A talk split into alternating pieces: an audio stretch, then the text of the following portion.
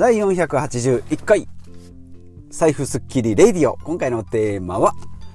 欠乏マインド最大の落とし穴ということでお話ししていきます。今回は節約会ですね。財布スッキリレディオということで今日もお話ししていきます。毎週月曜日はですね節約のお話ということで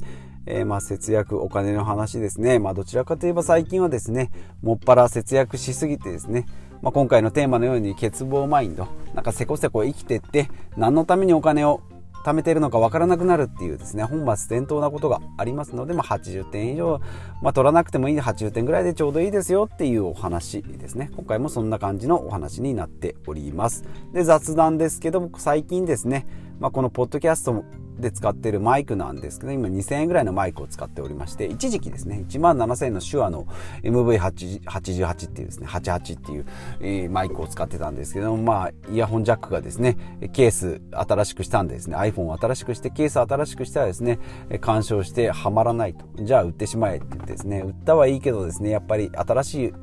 新しいというかですね昔にいい音を使った人間がですね一回ちょっと落としてしまうとなんかこれありますね。贅沢するとなんか、今までロイヤルホスト行ってたのにたまにガスト行くと、なんかジョイフル行くと、ちょっとなんか、チープな感じになるみたいな感じですね。なんか贅沢病みたいな感じに、えなっておりますが、まあ、そんな感じですね。いいマイクを探し続けたらですね、どっぷりマイク沼にはまる。まあ、マイク沼にはまるって言ってもですね、私の場合買う前にですね、死ぬほど調べるので、まあ、それで、えー、1日何時間も調べてしまうっていう、まあ、マイク沼ですね。今だと YouTube とかで動画でレビューが上がってて、で、そこからブログに行ってですね、で、最終 Amazon のレビューを見るっていうですね、まあ、綺麗に沼にはまっております。今のところですね、まあ、大体これにしようかなっていうところまでは来ておりますが、なんか買うまでのハードルがですね、やっぱりせこいんでしょうね。ちょっとなんか、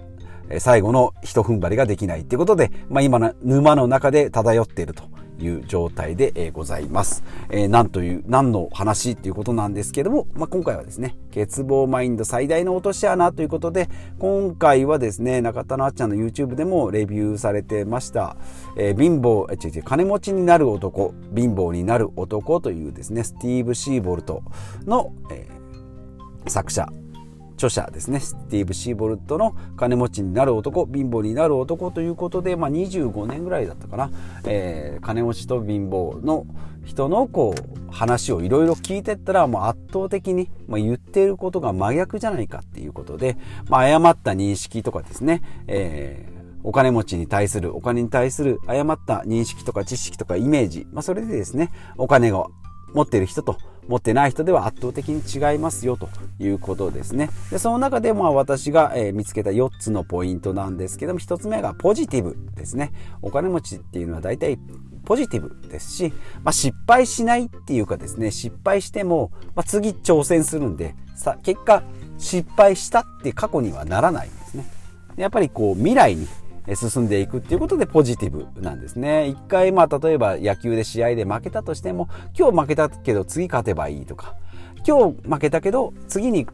期待、えー、勝つために何をするかっていうことですね。で、ネガティブだとどうし、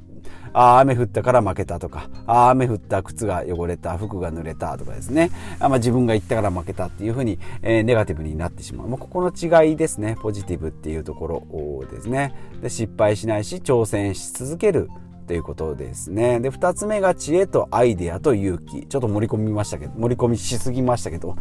えー、知恵とアイデアと勇気っていうことですね。まあ、アイデアを出す。で、まあ、普通お金持ちになるんだったら学歴とか運とか能力とかスキルとかいるんじゃないのって思うかもしれないんですけども、いや、そうじゃないと。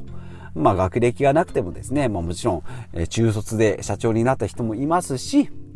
ねももちろん慶応出ました、どこどこ出ました、MBA 取りましたとかって言って、知識、えー、経験とかですね、学歴の高い人ももちろんいますけれども、最終的にはですね、知恵とアイデアと勇気と、まあ、この辺ですね、えー、まあ、知恵もアイデアも似たようなものかもしれないんですけども、まあ、その真逆をいくとですね、強欲と勇気というか、強欲と、えー恐怖ですね。えー、ということで、まあ、例えばもうギャンブルにのめり込んでしまったりですね、なんか運で勝ち取ろう、お金は運で勝ち取って自分が一攫千金手に入れてやろうとかですね、で、えー、とまあ、お酒とか、あの、まあ、食事とかですね、まあ、そういったこう、短短絡的というとまた語弊がありますけど一瞬瞬発的なですねそういう欲望に溺れて、しまうということで、まあ、人間そもそもですね、え、ネガティブに作られて、え、おります、まあ、1万年以上前からですね、まあ、マンモスと戦ってた時代から、まあ、食料が尽きたら餓死してしまいますよと。アリとキリギリスのキリギリスにならないようにアリさんのようにコツコツ働いていきましょうよっていうような恐怖心がま芽生えるようにできております。だからこそですね今にこう命が受け継がれてきていると。いうことで、まあ、餓死とあとは殺されるっていうことですけども現代社会においてですね、まあ、日本においてまあ餓死するなんて人もまあほとんどいないですし殺されるっていうこともですねよほどのことがない限り、えー、可能性としては低いんじゃないかなということであればですねこの辺のネガティブポイントっていうのは排除してさっきも言ったポジティブに持っていくっていうのがいいんじゃないかなと思います。まあ、毎週水曜日にですねこういった健康会のお話をしておりますけれども、まあえー、過去で言うと小林幸子さんのですね、えー自分の機嫌は自分で取るのよとかですね。あと、まあ、マザー・テレサの言うところの、え、行動に気をつけなさい。まあ、思考に気をつけなさいっていうことで、まあ、最終的にはですね、思考だとか習慣とか性格とかになって最終的には運命が決まりますよということで、自分の頭で思い描いたことがほとんどえー、現実化されるので、まあ、ネガティブなことを思えばネガティブなことしか起きないし、ネガティブなことが起きたらそれがやっぱり、あ、自分が思ったからだなというふうに裏付け、えー、取ってしまいますので、そうじゃないと。これはたまたまだと。次はうまくいくと。俺ならできると。みんな、えー、みんな誰がやっても成功するんだっていうふうにやっていくと、え、気持ちも、え、未来も変わっていくと。いうことですね。えー、で、え、今、ポジティブ。知恵とアイデアと勇気。で、三つ目がギバーということで、まあ、テイカーとギバーっていうふうに言われます。まあ、もう一つ言うと、テイカー、ギバー、マッチャーっていうことで、テイカーはですね、まあ、奪うタイプ。テイクしていく人たちですね。で、ギバーっていうのは与える人たち。で、最後にマッチャーっていうのは、まあ、えっ、ー、と、様子を見ながら、もらったらギブアンドテイク。で、もらうんだったらあげるよってお返ししますよで、あげたからお返ししてもらって当然よねっていうのが抹茶ですね。まあバランスを見る抹茶っていうふうに言われておりますけれども、やっぱり貧困マインド、欠乏マインドでいくと低下気質の人が多いということで、えー、あの人からこう情報を取ってやろうとか、お金をさ、えー、こう、かすめ取ってやろうとかですね。で、ギバーの人たちは、えー、なんかギブの精神なので、まあ、お金を与えたりですね相手にこういろんな愛情を与えるで見返りのないですね、え、愛情を与えることによって最終的にはです回り曲がって回り巡り巡って自分に返ってくるっていうのがまあギバーの精神ですね。で大失敗す大成功する人もギバーの人が多いですしで消耗するギバーっていう人もいるらしいので、まあ、ギバーであれば万々歳っていうことではないんですけどもやっぱり成功する人たちにはギバーの人が多いですよと。いうふうに言われております。で、テイカーの人はですね、やっぱり、あの、まあ、それで瞬発的には人を騙してですね、金持ちになったりお金を手に入れることはできるんですけれども、なかなか、えー、それが長続きしませんよっていうことですね。で、抹茶ですね、さっき言ったバランスを見る人たちっていうのも、やっぱりバランス見るんでですね、えー、利益とこう損害をこうバランスよく見てって、うまくえー、立ち回って上がっていくことはできるんですけども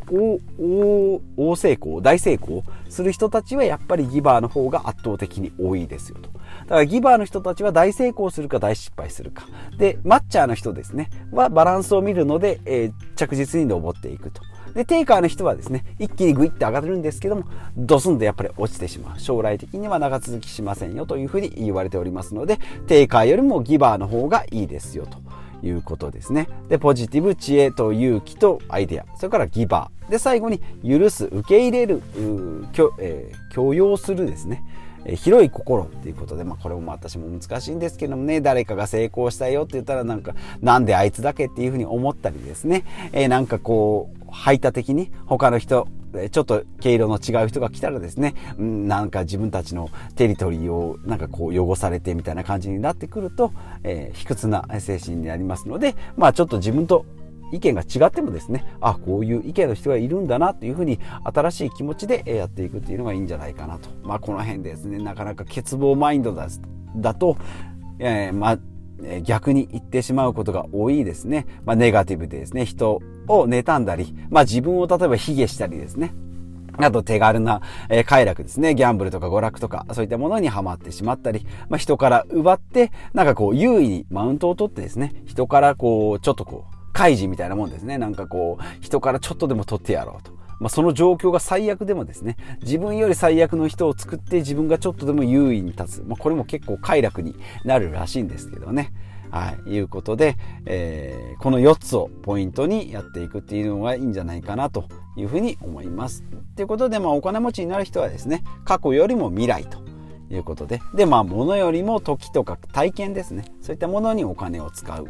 で、運よりも挑戦ということで、まあ、一発の運にかける。まあ、もちろん運もあったりするんですがね、運が良かったよとかって思うんですけど、まあ、それも結局、運も手に入れるためにはですね、自分がこう挑戦していくということが必要なんじゃないかなと思います。で、えーまあお金がたまらない人っていうのはやっぱり貯金してお金は貯めるけれども未来に投資をしてないので結局預金残高はまあ増えていったとしても相対的にはお金は増えていかないですし働いた分だけしかお金が入ってこないということで、まあ、お金の勉強をするとですねよく言いますお金持ちはお金に働いてもらうんだよというふうに言っておりますし、えーロバート清崎のですね、金持ち父さん、貧乏父さんでいうところのキャッシュフロークアドラントですね、4つの部屋があります。左側は労働者。で、それから自営業者ですね。で、こちらは時間の切り売りをして自分の労働に対して対価をもらうと。右側のですね、ビジネスを持っている人たちっていうのは事業を持っているので人を動かして、お金を動かしてですね、お金を稼ぐ。で、投資家っていうのはお金に、お金を投資し、お金をまた生み出すと。いう風になってくるので自分が働かなくても働けると、まあ、ちょっとせこいって思うかもしれないんですがその仕組み作りだとかですねその事業作りっていうところに最大の挑戦とかリスクとかですね、まあ、勇気とか知恵とアイデアをまあそこに投下して、えー、やってると。いうことでですね。まあ日本の美徳とするとですね、やっぱりしんどくても、えー、愚直に働くという、もちろんそのスタイル、姿勢自体はですね、非常にこう、美しいものでありますけれども、まあ、それだけではですねお金が、えー、溜まっていかないっていうのが残酷なこの資本主義の、え、社会のルールですので、まあ、そういったものをですね、え、私もこうしみじみ感じながら、まあ、ちょっと親から、えー、こう受け継いだお金の教育っていうのはほぼ皆無でしたので2020年からですねお金の勉強を始めて、まあ、投資はもうちょっと前からしてるんですけども実際ですねそのマインドだとかこのお金の本質っていうところは2020年からですね、えー、しっかりこう勉強して、今2年、3年になっておりますが、少しずつこう発信していきながらですね、まあ自分の気持ちも、もうどうしてもですね、お金を稼ごうと思うとですね、自分が我が我がっていうスタイルになってくるんですけど、まあそれをですね、押し殺しながら、こう、ギバーの精神、受け入れる精神ですね、えー、ポジティブにやっていきたいなというふうに思います。まあ節約とか断捨離っていう時点でですね、ちょっとネガティブワードが入ってるような気もするんですけれども、まあそれもですね、え、切り口の一つとして、まあこれからもですね、え、発信していきたいなと思います。481回になります。まあ500回までですね、500回になったら何かしようかなと今、えー、画策しておりますので、まあ引き続き、えー、お付き合いいただければなと思います。えー、今回もですね、最後までお聞きいただきましてありがとうございます。引き続きですね、まあお金に、えー関するお話だとか、まあ、健康の話、まあ、時間との付き合い方ですね、えー、そういったものを、まあ、タイトル通りですね、財布をすっきりさして、え、人生を少しでも楽にしていこうということで、まあ、お金と自由、まあ、こちらをですね、両方手に入れる。まあ、両方もしかしたらセットかもしれないんですけれども、え、手に入れるために、まあ、少しずつですね、え、気持ちをこう、晴れ、晴れやかに、軽やかにしていきたいなと思いますので、え、よろしくお願いします。ということで、また次回お会いしましょう。